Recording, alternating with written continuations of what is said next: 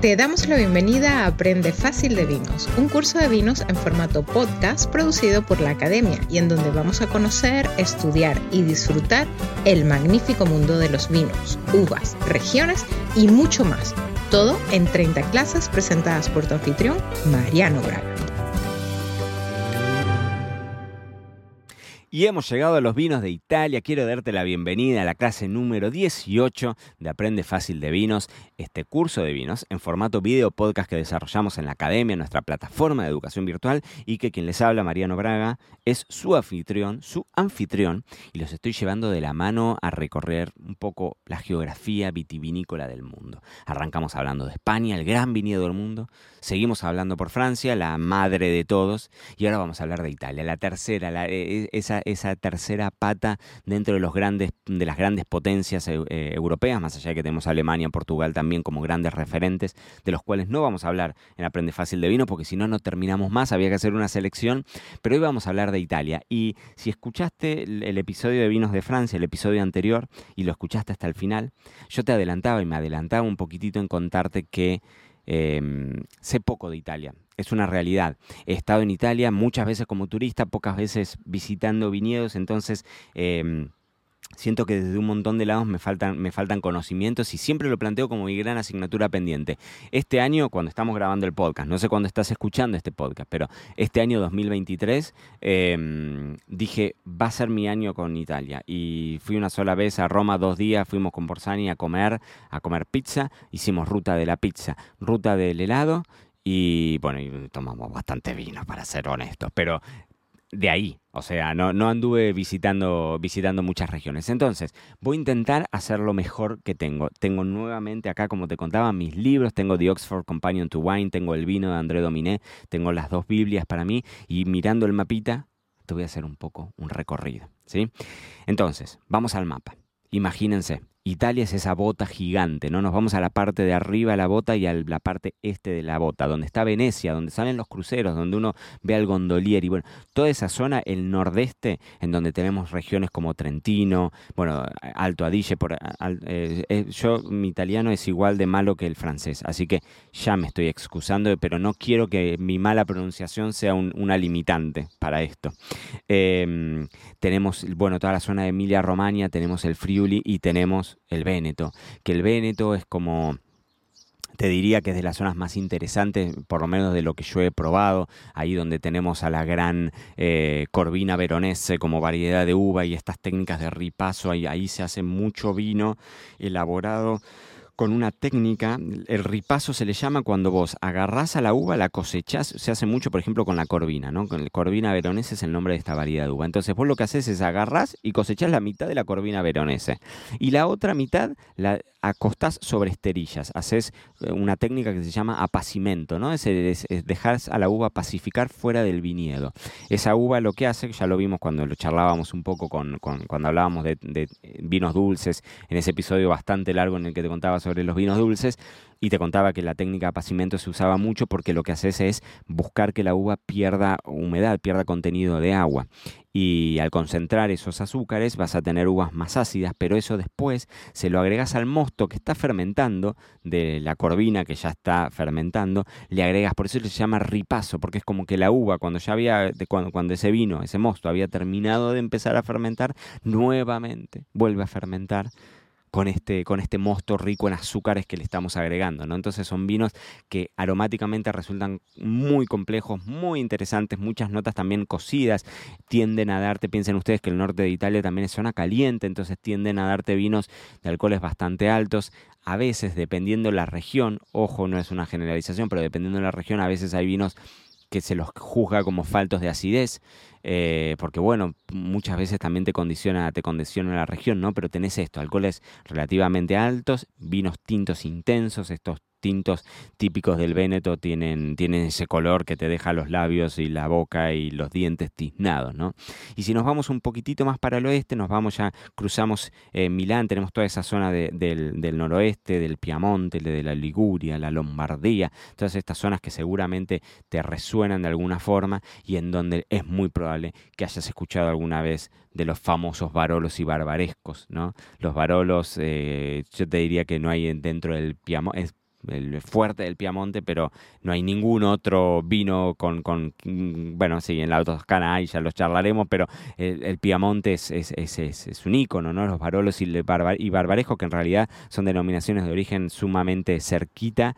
Em, en donde tenés ahí la Nebbiolo como gran emblema. La Nebbiolo es una, es una variedad de uva que eh, eh, tiene su nombre de nebio, nebio, de nebia, de niebla, porque son zonas altas de mucha humedad también, en donde es muy usual ver este paisaje del viñedo cubierto por neblina bien espesa, ¿no? Entonces ahí hay mucho, ahí hay, ahí hay vinos que, que tienden a tener potenciales de añejamiento larguísimos, muchos años. Los grandes barolos tardan años en desarrollarse y son apreciados y es como un mundo dificilísimo. Este, este año intenté ir a Barolo, intenté coordinar algunas visitas a bodegas y demás y nadie, nadie me quiso atender. Nadie me quiso atender. Todas las bodegas, yo fui, quise ir a bodegas importantes, grandes, no grandes, chiquititas, pero muy famosas y demás. Nadie me abrió las puertas. Nadie me abrió las puertas. Así que es un mundo difícil de, entrar, realmente es un, mundo, es un mundo difícil de entrar, difícil de conocer. Igualmente yo soy de armas tomar, de, de insistir, así que no me, no me quedo con eso, pero pero bueno, vuelvo a, vuelvo a eso. Son familias muy tradicionales, en general sigue estando en manos de las mismas familias productoras desde hace muchos años y llevan consigo mucha tradición, muchísima tradición, ¿no?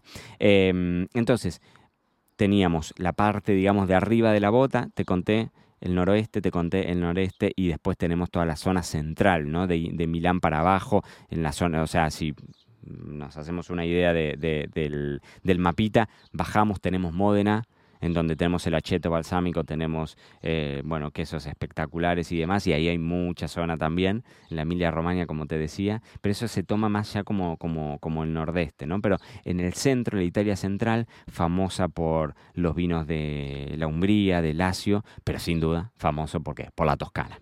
La Toscana, los grandes vinos de la Toscana, con zonas como Montepulciano, Montalcino. Nosotros cuando nos fuimos de luna de miel con Flor, nos fuimos a Montalcino y tengo mis mejores recuerdos alojados en el medio de Montalcino. Eran épocas te estoy hablando, parezco Matusalem. Eran épocas en donde no existía el wifi, uno no tenía conexión a internet desde los celulares, no existían los smartphones ni mucho menos. Y el día que nos volvíamos de Montalcino, nos salía el avión para Argentina desde Roma, nos teníamos que tomar el colectivo. Te estoy haciendo una mezcla genial, pero no importa, de eso se tratan estos episodios, que haya un poco de todo. Y nos teníamos que tomar el colectivo que pasaba, nos dijeron en italiano, que nosotros no hablamos nada de italiano, pasaba a las 4 de la mañana. Si el colectivo no pasaba por el medio del pueblo que estaba arriba de la montaña, porque Montalcino es un pueblito, está arriba de la colina, no sabíamos qué hacer, pues no teníamos, no teníamos plan B, no, no, había... Pasó a las 5 de la mañana, pero éramos nosotros dos solos en el medio de Montalcino, un pueblito que, que vive, gira en torno al mundo del vino, con turismo de todo el mundo, unas vinotecas espectaculares eh, y unos viñedos también tremendos. Tengo recuerdos hermosos de haber estado en Banfield, bueno, en, algunas bodegas muy, muy, muy, muy hermosas. Em, en pleno corazón de la Toscana y ahí sí, eh, como te decía, tenés el, Montalcino y tenés el famoso vino de Brunello di Montalcino. los Brunelos son sanchoveses, se le llama Brunello porque mm, em, en, en, en italiano creo que pelirrojo o algo por el estilo se dice así como, como, como brun, ¿no? Como, como marroncito. Entonces es como el marroncito de Montalcino, ¿no? Los Brunello di Montalcino, los vinos de la Toscana en general, eh, hay una, bueno, los Chianti, hay una, hay una, una, una, fuerza muy, muy, muy, muy marcada del Sangiovese, pero también es cierto que hace un par de años se, se presentó, se presentaron en, en, en Francia, en la Toscana, algunos vinos que eran muy tremendos, elaborados con otras variedades de uva, como por ejemplo la Cabernet Sauvignon, como puede ser el Maceto elaborado con Merlot o los Acicaya. Y esos vinos que se salían de las denominaciones de origen son los que dieron vida a otra categoría, entre comillas, que son los famosos super toscanos, que son vinos espectaculares, pero que legalmente figuran como vino de mesa italiano y, sin embargo tienen una, tienen una calidad espectacular y tienen precios altísimos también, ¿no? Y ahora que te digo vino de mesa, esto es interesante. Italia tiene mucha producción de vino, tiene mucho consumo de vino también, pero tiene mucha producción de vino y hay un mercado muy fuerte del vino económico. Se ve muchísimo vino, vino en bagging box, muchísimo vino en caja, en Tetra Pak, se ve muchísimo vino en Damajuana, hay mucho consumo en el interior, en los pueblos del interior, en algún momento visitando Ancona y toda la zona de los pueblos de, digamos, del, norte, de, si bien digo, del centro, pero, pero bien contra el Adriático, digamos, bien para el este. Em, ir a los supermercados, me encanta, prácticamente me encanta ir a ese supermercado y hay mucha tradición del vino, no te digo a granel, pero del vino de no tan alta calidad y de precio bajo, ¿no? Y después tenemos el sur de Italia, ¿no? El sur de, Italia, toda la zona de Calabria, de la Campania, ¿no? y que, son zonas que, que, también tienen hoy una trascendencia bastante importante, sobre todo vinculado con las variedades de uva que tienen y el clima ese mediterráneo caliente, que hoy hay como una mm, digamos, una, una, Italia tiene también un bagaje bastante interesante de variedades de uva autóctonas, ¿no? Y entonces, así como te digo eh, de, de, Calabria y de la Campania y demás, tengo que hablar sí o sí, que en el episodio pasado me, no, no, te, no te hablé de Córcega como isla francesa, pero así acá sí te quiero hablar de Cerdeña y de Sicilia, porque son dos islas de las cuales hoy se habla mucho, de las cuales hoy salen, eh, hay, hay, muchos los, los, famosos vinos del Etna, ¿no? de, de, los vinos de Marsala, sin lugar a dudas, dentro de Sicilia. Eh, hay una tradición también muy fuerte y hoy hay una puesta en valor de todos los vinos de islas por el clima que tienen, por estas condiciones ¿no? de vientos un poco más extremos, de, calor, pero de variedades de uva autóctona también. Así que es, es un tema, la clasificación de Italia es bastante particular. Tiene los vinos de tábola, tiene la denominación de origen, tiene denominaciones de orígenes controladas y tiene una clasificación que es como el estándar más alto, que es la DOCG, que, son la, eh, que es la denominación de origine controlata e garantita. Si tú eres un italiano, te quieres matar de como yo lo estoy pronunciando. Pero denominación de origen controlada y garantizada. Eso es lo que tendríamos que decir.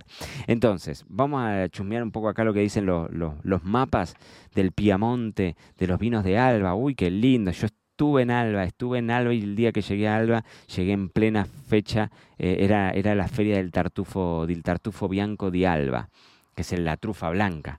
Uy, el olor a, a a trufa que había por las calles. Qué, qué, cosa increíble, ¿no? Y de ahí visité en aquel entonces Barolo Barbaresco, lo, lo que se podía, eran otras épocas, la, la, única vez que estuve en Alba, ¿no? Pero bueno, los Barolos, los Barbarescos, ahí tenés eh, exponentes, sobre todo hoy, de precios realmente bastante, bastante costosos. Hay algo de vino blanco, no mucho, hay algo de vino blanco también.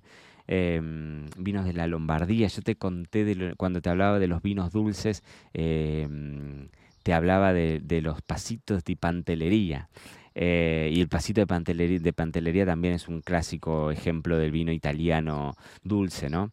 Eh, los del Alto Adigio, bueno, las zonas del Véneto, y te contaba de todos estos vinos de, como el Amarone, ¿no? El, la Amarone de la Valpolicella toda la zona este, la Emilia Romagna, la Toscana con esa cosa, ¿no? Los, vinos de Bolgheri, bueno, los Chianti, el Chianti clásico, esa, esa clásica botella que está recubierta como, ¿no? bien panzona y, que está recubierta como de yute, que es el vino clásico de mesa de, del Chianti clásico, ¿no?